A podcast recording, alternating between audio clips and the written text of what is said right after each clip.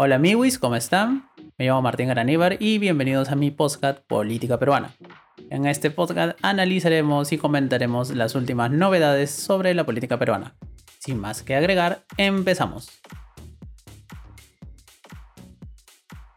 En primer lugar, amigos, quería decirles que, bueno, la semana pasada he estado súper ocupado, he estado con un montón de cosas, con un montón de actividades, con harto trabajo y de hecho eso ha sido el motivo principal porque no he subido podcast, ¿no? Pero la vida y la política continúan, especialmente ahora que ya estamos prácticamente a puertas de la campaña presidencial del 2021, una campaña presidencial que va a ser muy importante. Y ahora continuamos con el podcast que estaba programado en realidad para la semana pasada, que era el podcast reflexivo sobre el primer mes del nuevo gobierno, ¿no? El gobierno de transición, del gobierno de Sagasti y vamos a empezar ahora con el análisis del gobierno y lo vamos a dividir en tres grandes bloques. El primero es la llamada generación del bicentenario, el segundo es la actuación en sí del Ejecutivo y en tercero es la actuación del Congreso de la República.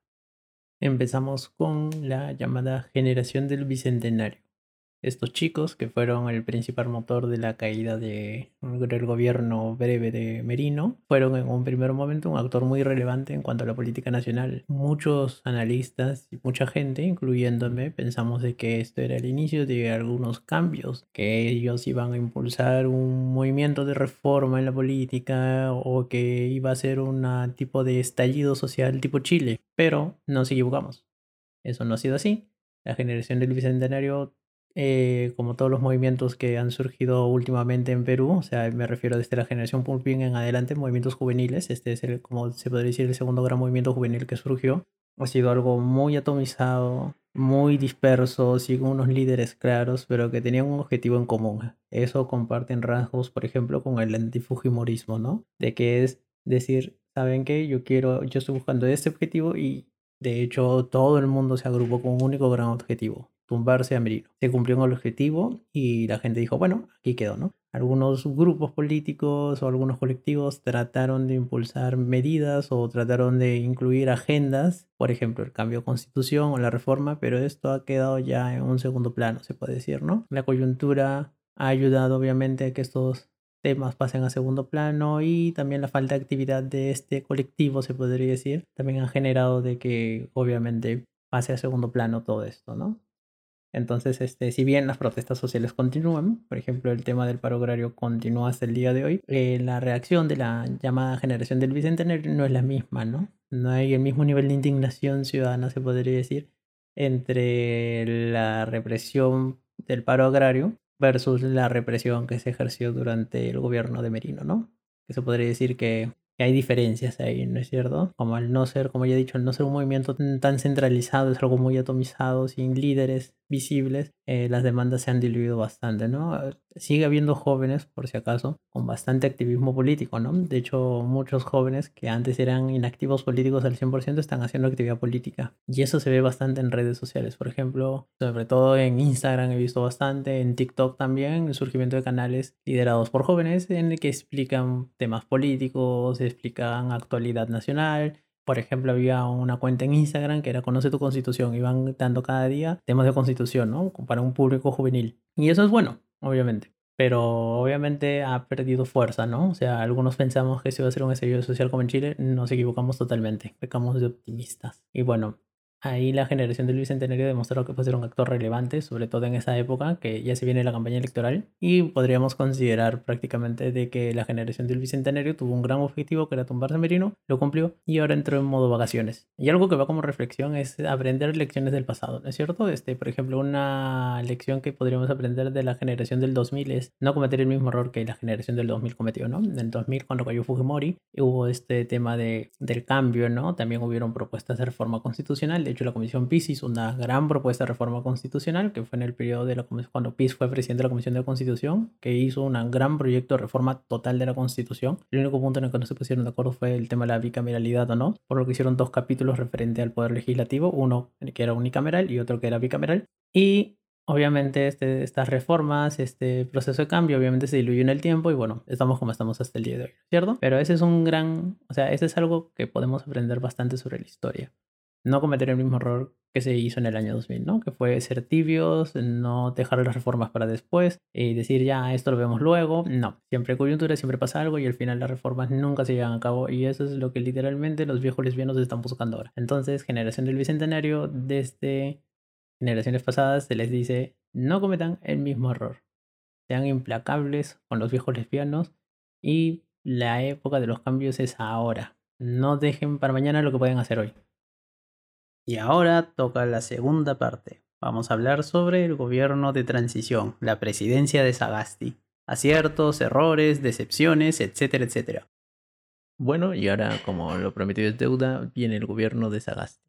Y ellos, bueno, mejor dicho, el gobierno de transición tuvo las cosas claras desde el inicio, pero ahora parece que no tiene tanto rumbo. O sea, ellos agarraron y dijeron, bueno, somos un gobierno de transición, nuestro gran objetivo son dos, o tres, mejor dicho. Coronavirus, economía, elecciones. No en ese orden, pero ese es el orden que recuerdo. Y ellos sí asumieron desde el inicio de que habían cosas que habían estado mal, pidieron perdón, recitaron un poema Vallejo y como que iba por el estilo todo chévere, ¿no? Entonces hubo un breve breve gracia, pero de ahí la política y los problemas continuaron. Y ahí es cuando el gobierno ya no sabía qué tanto hacerlo, ¿no? La mejor muestra de esta imprecisión, se podría decir, este, o falta de rumbo que se vio al inicio, ya lo han corregido luego, es el tema del Ministerio del Interior. No supieron cómo agarrar bien el tema de la policía, tuvieron tres ministros del Interior en una semana, pero lo que sí hicieron, y ahí fue algo que pensamos que no lo iba a hacer, pero lo hizo, a pesar de que le generó muchísimos problemas, fue la destitución de las de las cabezas policiales, ¿no? De los jefes policiales, de la cúpula policial encargada de la represión fue la que cayó en Wang. Y eso es algo que hay que reconocer, ¿no? Por lo menos hicieron eso y lo hicieron bien, por si acá. Ya después ha salido, hay sentencias del TC inclusive en que te dicen que esos cambios, cuestionables o no, son legales. Así que nada de nada respecto a inconstitucionalidad. Ese es un punto. El otro punto es el tema cómo el gobierno aborda la protesta social. No solamente hay protesta social en Lima, hay mucha protesta social en el interior. Son protestas que estuvieron dormidas por el tema de la cuarentena, por el tema de la crisis política, pero se han reactivado obviamente ahora. Y el gobierno ahí parece que está aprendiendo sobre la marcha. Al inicio no sabían hacer muy bien las cosas, pero parece que ahora ya están mejorando. Lo que sí tienen claro, por lo menos en el gobierno, es el tema de las elecciones. El cronograma electoral ya está oleado y sacramentado. El tema de las internas partidarias ya, ya prosiguió. El jurado, los jurados electorales especiales, el Jurado Nacional de Elecciones ahorita, está haciendo su chamba, depurando listas, observándolas, admitiéndolas a trámite, inadmitiéndolas, tanto plazo para subsanar y esto ya nos debe llevar a que a inicios del próximo año ya oficialmente arranque la campaña electoral, aunque ya las encuestas están mostrando algunas tendencias, ¿no? Pero como siempre son encuestas de inicio de campaña, que como hemos visto a lo largo de los últimos procesos electorales, generalmente el que encabeza el inicio no llega bien al final. Pero volviendo al gobierno de Sagasti, tenemos que admitir de que ha hecho algunas cosas buenas, sobre todo al inicio del mandato, tuvo muy bien el tema de pedir perdón y tratar de hacer o impulsar la investigación policial. Otra cosa es que esa investigación no quede en nada hasta el día de hoy. Y lo de las cabezas policiales también fue algo rescatable, ¿no? Esta actitud más dialogante, más tolerante, menos impositiva o menos autoritaria que, el régimen anterior. Y también algo muy importante en relación al Congreso es menos confrontacional también. O sea, si Merino era prácticamente quería imponer las cosas a la fuerza, literal, Vizcarra siempre fue muy confrontacional con el Congreso y eso en algunos aspectos le beneficiaba, pero en otros no le funcionó para nada. O sea, al final cuando lo vacan es por eso, ¿no? Ya era tan confrontacional, había quemado tantos fuentes que al final ya no tenía nada de dónde agarrarse. Y Sagasti en eso está haciéndolo bien, ¿no? Obviamente. Pero el problema es que está haciendo a veces demasiado tibio, ¿no? Y hay muchas cosas que nos gusten o no, dependen del Congreso. Entonces Sagasti puede meter un poco de presión, puede hacer alguna conferencia de prensa, puede salir en los medios a hablar, no es muy su estilo eso. O sea, a diferencia de Vizcarra, que cuando tenía un problema él salía al toque a hablar a la prensa y decir, esto es culpa del Congreso. Sagasti no lo hace así, prefiere dialogar, prefiere hacer otras cosas. Son estilos diferentes de gobierno, obviamente, ¿no? Sagasti tiene un estilo totalmente distinto al de Vizcarra. Y eso es normal.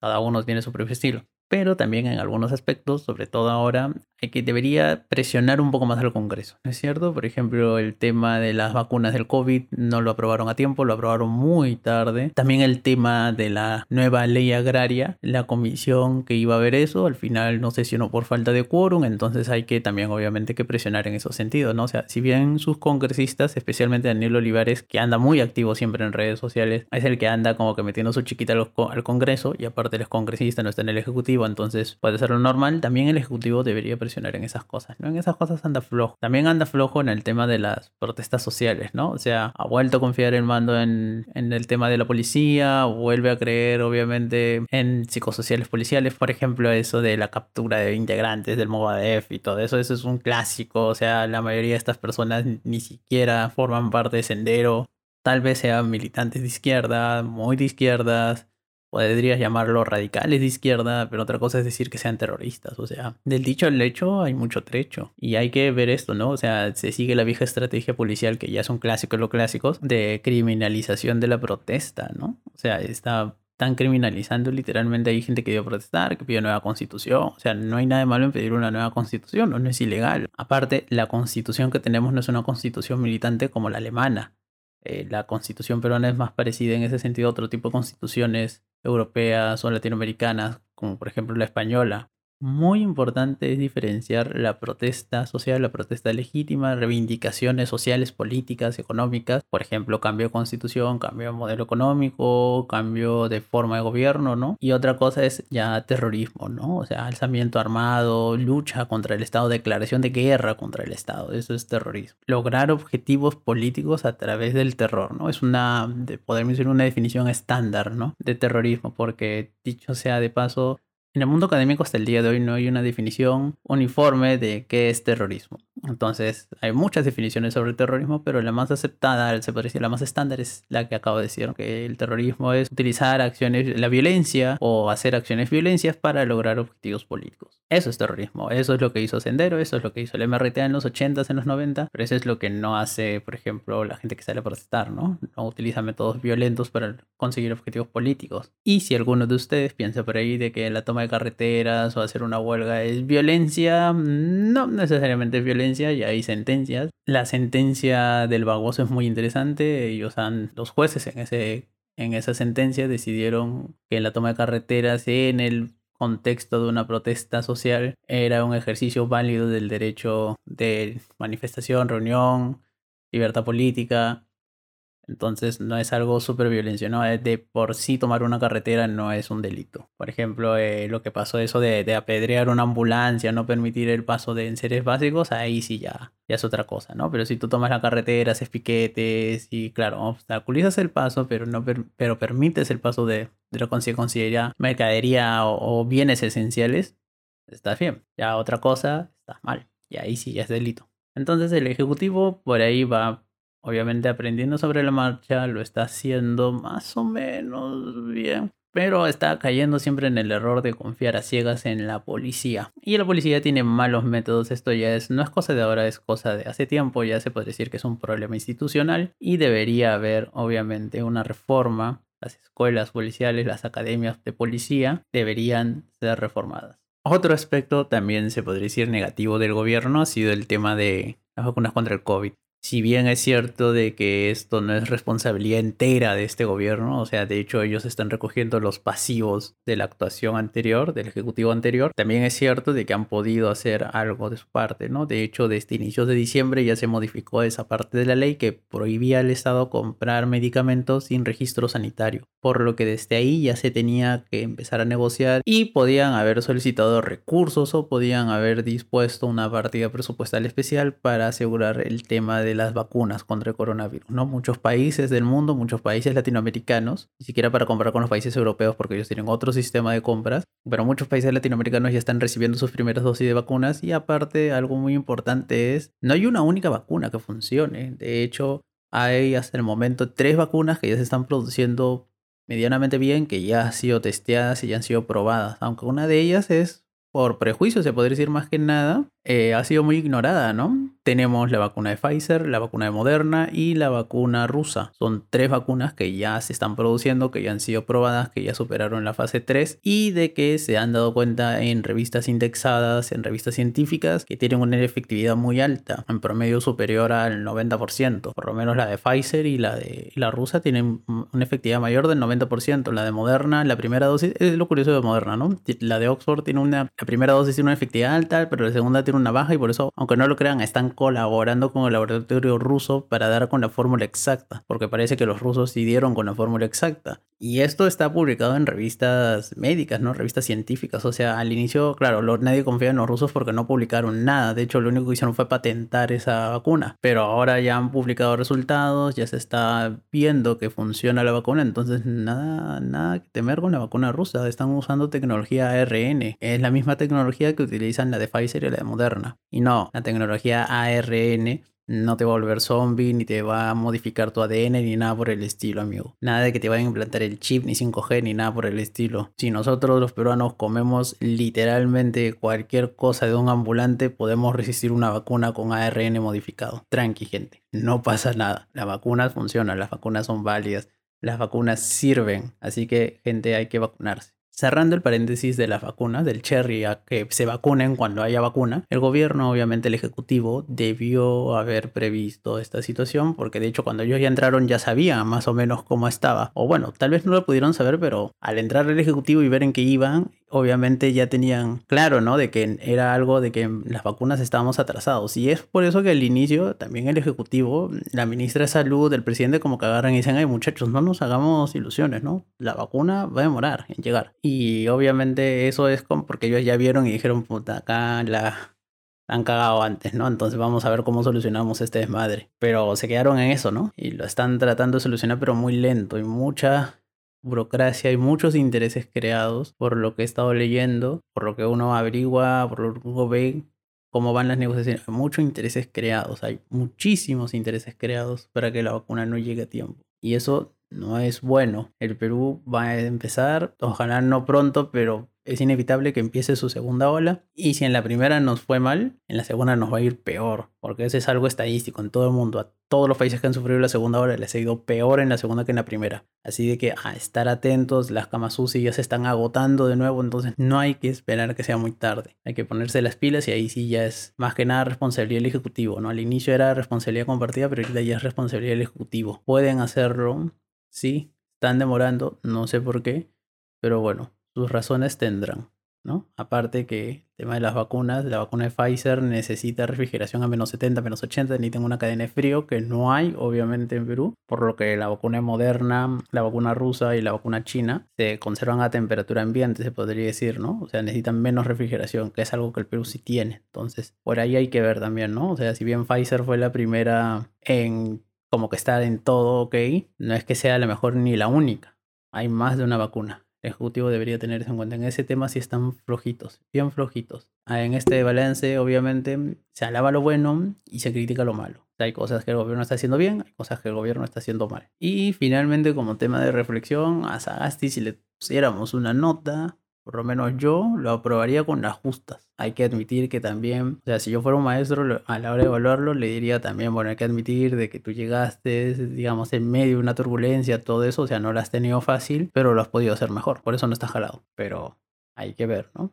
Esperemos, obviamente, por el bien de todos nosotros, que el gobierno lo haga mucho mejor ahora, que las elecciones se lleven a cabo de manera correcta, que haya un buen proceso electoral. Ya el desarrollo del proceso electoral no depende, o la, mejor dicho, la vorágine de la campaña ya no depende del Ejecutivo, porque ellos solamente son los árbitros electorales. Eso ya va a depender de los candidatos, pero para ellos ya es pedirle mucho. Pero yo estoy seguro de que las elecciones se van a llevar a cabo correctamente, de que no van a haber denuncias de fraude, de que se llevarán en el cronograma establecido, de que se llevarán a cabo, de que tendremos la oportunidad de escoger un nuevo ejecutivo, un nuevo legislativo y de que ellos ojalá ya hagan mejor las cosas, ¿no? A partir del 28 de julio. Pero yo espero por lo menos que este gobierno haga bien las cosas en tema de reactivación económica y en tema de la vacuna contra el coronavirus. La vacuna ya existe, otra cosa es asegurarnos la vacuna.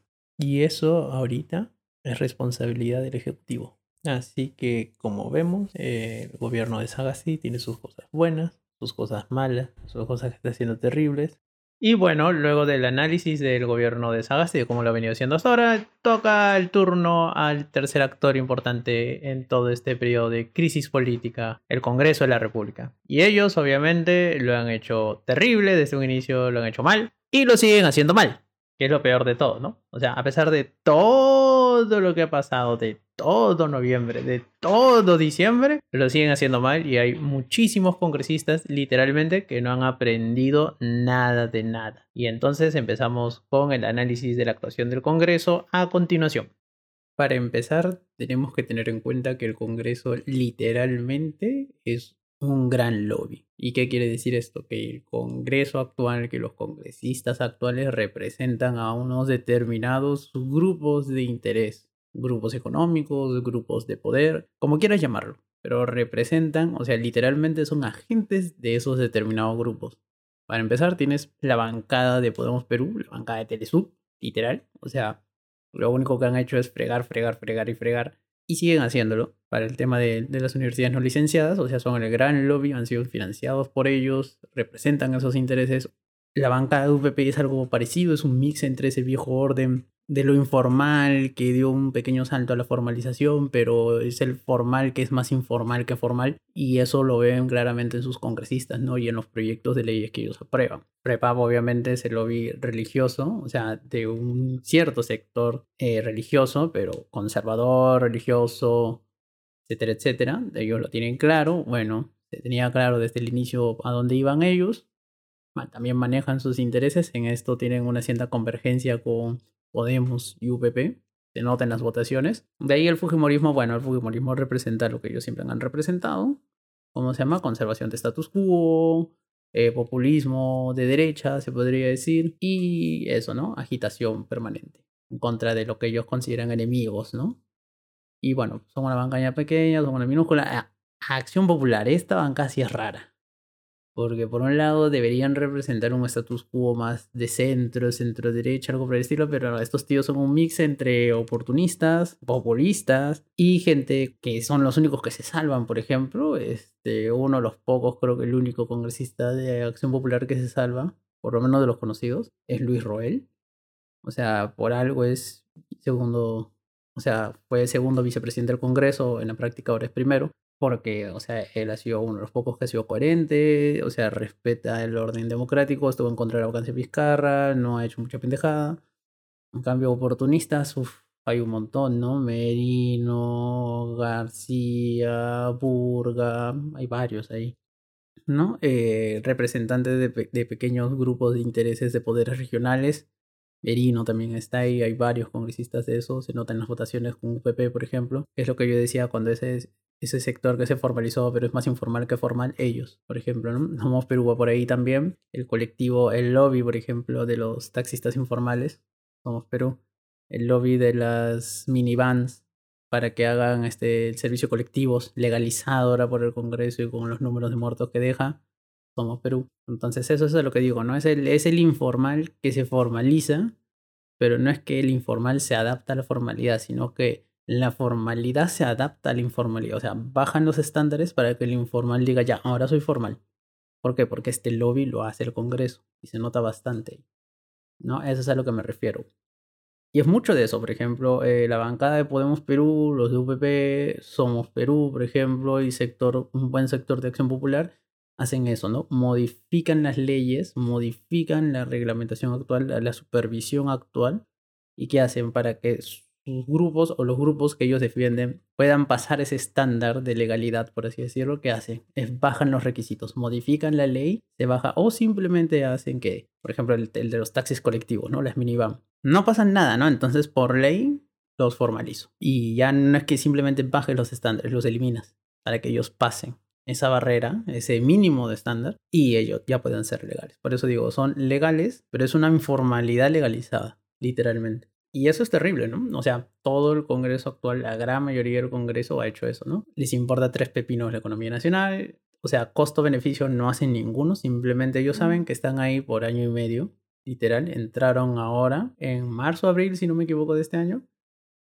y saben que se van a quedar solamente, o sea, del año pasado, mejor dicho, del 2020, y saben que se quedan hasta julio de este año, de 2021. Entonces tienen que hacer todo lo que han hecho y tienen que devolver favores a toda la gente que los ha financiado en tiempo récord. Por eso ahora les he importado tres pepinos las cosas y lo han hecho rápido. Y de hecho el tema de la vacancia era por eso.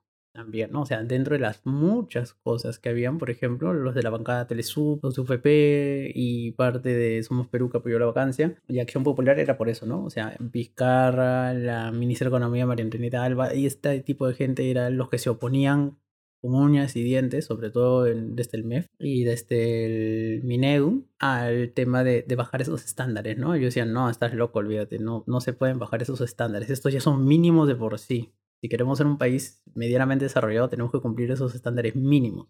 Y se trató de negociar eso en realidad, ¿no? En el Congreso. O sea, los congresistas cuando vean esto, el, el lobby era esto, ¿no? Oye, bájame esos requisitos y yo no te jodo. Y en el Ejecutivo llegaron a un punto en el que no, olvídate, nada que ver. Y el Congreso empezó a buscar y ahí pues tienen al impresentable de Edgar Alarcón que buscó, buscó, buscó, jodió, jodió, jodió y al final encontró algo y ya. A 103 o 105 congresistas les llegó altamente, les importó tres pepinos el futuro del país y en el contexto en el que estábamos, promovieron una vacancia, no les fungó, promovió otra vacancia, sí les fungó y desde ahí el caos hasta más o menos inicios de diciembre. Pero como vemos, o sea, este congreso simplemente es eso, ¿no? Una gran agencia o un gran grupo de lobbies, ¿no? Y hay muchos lobbies por ahí metidos. Y o sea, de por sí el lobby no es malo, ¿no? O sea, que un congresista o una determinada bancada un lobby o defienda ciertos intereses es normal, es política. En la política se defienden ciertas ideas y ciertos intereses. Por eso tienes partidos de una amplia gama de espectros, ¿no? O sea, tienes partidos de derecha, partidos de izquierda, más o menos de izquierda, más o menos de derecha, partidos muy tirados a la derecha, partidos muy tirados a la izquierda, y eso es lo normal. O sea, en un arco parlamentario lo usual es que estén representadas las diversidad de ideologías que existen y coexisten en un país. Por lo que no es raro que encuentres eso, ¿no? Y no es raro que haya lobby. Otra cosa es que ya el lobby sea tan descarado como lo es en este Congreso, ¿no? Como ha sido generalmente en el Perú donde no es que uno se adapta a la ley, sino que la ley se adapta a uno. Y eso es algo que por lo menos tiene que cambiar, ¿no? Muy pocas bancadas, y esto hay que admitirlo, muy pocas bancadas y muy pocos congresistas son los que cumplen a rajatabla esto, ¿no? Muy pocos, por no decir casi ninguno. No es que la legalidad se adapte a la persona, sino que la persona se tiene que adaptar a la legalidad. O sea, tú tienes que cumplir la ley, tienes que cumplir unos requisitos mínimos y si no los cumples, piña, pues. En cambio, pero es al revés. Ya, yo llegué hasta aquí. No digamos que, digamos el estándar es 100, ¿no? Y, y una persona dice, ya, yo llegué hasta 50, 60. Entonces, ¿qué hago? Bájalo para que yo llegue. Y ese 50-60 va a ser el nuevo 100. Y ahora yo sí cumplo. O lo bajas aún más y cumplo con más ganas. Ese es el tema en el Congreso, ¿no? Y por eso lo, hacen mal, lo hacen terrible, lo hacen pésimo. Y es más, ya después de toda la crisis política de paso, después de que estos congresistas dijeron, no, juramos y rejuramos de que no vamos a ser malos, ellos vieron cómo iba a reaccionar la generación bicentenario, vieron que se fueron de vacaciones y volvieron a las suyas de nuevo, volvieron a las andadas siguen jodiendo con el tema de licenciar a las universidades denegadas sin licenciamiento. ¿Y quién pitea? Casi nadie. Se bajaron la ley agraria, la ley de promoción agraria, la ley Klimper. No se reúnen. No estuvieron en quórum. Hicieron cualquier cosa. Al final aprobaron una babosada peor. ¿Y quién está pidiendo? Muy poca gente. Y ahora que ya la ley agraria está hecha, ¿se propone modificarla? No, ahora van a consensuar qué cosa? El reglamento. Pero a mí, no, aunque no lo crean, más importante que la ley es el reglamento. Esa es una pregunta clásica de cuando eres cachimbo en facultad, ¿no? ¿Qué es más importante, la ley o el reglamento? Reglamento.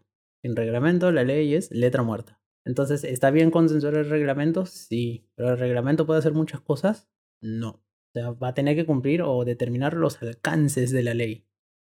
Pero no es que una ley, no es que un reglamento, perdón, no es que un reglamento sea más o pese más o puede modificar la ley. No, el reglamento tiene los límites que la ley impone, ¿no? El alcance de, de esa ley sí se puede regular por reglamento, las formas en cómo se va a cumplir esa ley sí van vía reglamento. Pero no es que el reglamento pueda ser mucho más allá de lo que le dice la ley. No, eso no se puede. Pero por lo menos es algo, ¿no? Se han dado cuenta que han aprobado una porquería, entonces van a tratar de hacer algo bueno con, con el reglamento. Ojalá le salga bien. Ojalá le salga bien. Y bueno, como vemos, esta gran agencia de lobbies y pago de favores que se llama Congreso de la República está haciendo literalmente lo que le da la gana. Otra vez. ¿Y la gente está piteando? No, porque bueno, la generación del Bicentenario, como ya he dicho, está en modo vacaciones. Y aparte ahora se viene lo más interesante de todo, la campaña electoral. Y con todo el mundo en campaña, este Congreso va, les apuesto que va a ser cualquier tontería menos buenas leyes. Eso es de temer. a Miwis, de verdad. Este Congreso ya se ha dado cuenta de que le importa tres pepinos el futuro del país, simplemente quieren favorecer a su grupo de Miwis que los llevó al poder, a su grupo, a su lobby. Y eso es lo único que les interesa para ellos, lo único que están trabajando. Para ellos, nada más. Para el resto del país les importa tres pepinos. Solamente quieren beneficiar a su grupo Miwis, a su lobby y nada más. Y eso lo vemos con los congresistas. No van a quórum, aprueban cualquier cosa, sacan un proyecto de ley que solamente beneficia a un grupo, a un sector determinado cuando no están en quórum o tienen vacaciones, se van a Miami y con su inmunidad y todo esto, vamos a ver si cumplen la cuarentena esta gente cuando regrese al país. Fue todo que no. No lo hacen porque se creen la gran cagada. Obviamente, eso es lo malo de un congresista, ¿no? La mayoría de estos congresistas les importa tres pepinos, como ya he dicho, el futuro del país. Simplemente representan lobbies, van a seguir defendiendo lobbies y va a depender de nosotros que el próximo congreso haga lo mismo, ¿no? Así que por favor, amigos, informémonos bien, veamos qué es lo que prometen, no el candidato en sí, sino el partido. Es muy importante. Hay candidatos que dicen, ah, yo te puedo votar cosas muy chéveres, porque tienen un candidato popular, Vizcarra, pero el partido después es una reverenda porquería. Porque esos otros candidatos se cuelgan del candidato principal, o se cuelgan, mejor dicho. Los otros candidatos se cuelgan del candidato principal, en este caso los de Somos Perú, y van a ser una desgracia. Va a ser como Urrestri en Podemos que decía, yo mando la bancada, yo mando la bancada, y al final Urrestri no manda ni mierda en esa bancada. A él le mandan más. A él le dicen cómo votar. Yo recién todo figuré que tú quieras, pero ese tío no manda nada. El que manda ahí es Luna. Son los Luna los que mandan. Y esa es la única verdad. Y por eso a este congreso no le tengo nada de fe y le tengo harto terror. Y ese ha sido el resumen de fin de año, que obviamente iba a ser publicado en realidad como el resumen del primer mes de Vizcarra el 17 de diciembre, pero he tenido un millón de cosas que hacer, he estado súper ocupado, he tenido temas personales muy heavy y no he podido hacerlo hasta ahora. Así que nada, Espero que hayan pasado una feliz Navidad, un feliz año nuevo y ojalá este 2021 nosotros los peruanos nos iluminemos, nos informemos y votemos adecuadamente por buenos candidatos. Elegamos un buen presidente, elegamos un buen congreso y no las bestias que siempre elegimos, aunque de verdad no tengo mucha fe y le tengo mucho miedo al próximo congreso. Pero ojalá me equivoque. Voy a estar súper feliz de haberme equivocado en esa proyección. Jugamos bien, informémonos bien, la campaña recién empieza, las elecciones son en abril, tenemos más de tres meses para averiguar bien y para votar bien. Así que recuerden, primera vuelta vota por quien tú creas que es el mejor candidato. Ya en la segunda vuelta vota por el menos malo que haya pasado. Pero en primera vuelta vota por el que tú consideres que es el mejor candidato. Ya en segunda vuelta vota por porque tú consideres que es menos malo. Porque esa es la clásica peruana. Y nada, espero que les haya gustado ese podcast. Perdón por la tardanza, debía haber publicado esto hace dos semanas, pero no he podido porque he estado súper ocupado. Y nada, ¿no? Ahora que se viene la campaña electoral, hay nuevos podcasts, van a haber más podcasts y vamos a estar analizando a los candidatos de la campaña presidencial. Me despido nuevamente y espero nuevamente que hayan pasado un gran feliz año, una muy bonita Navidad y cuídense porque la segunda ola viene con todo. Así que sin más, me despido. Bye bye.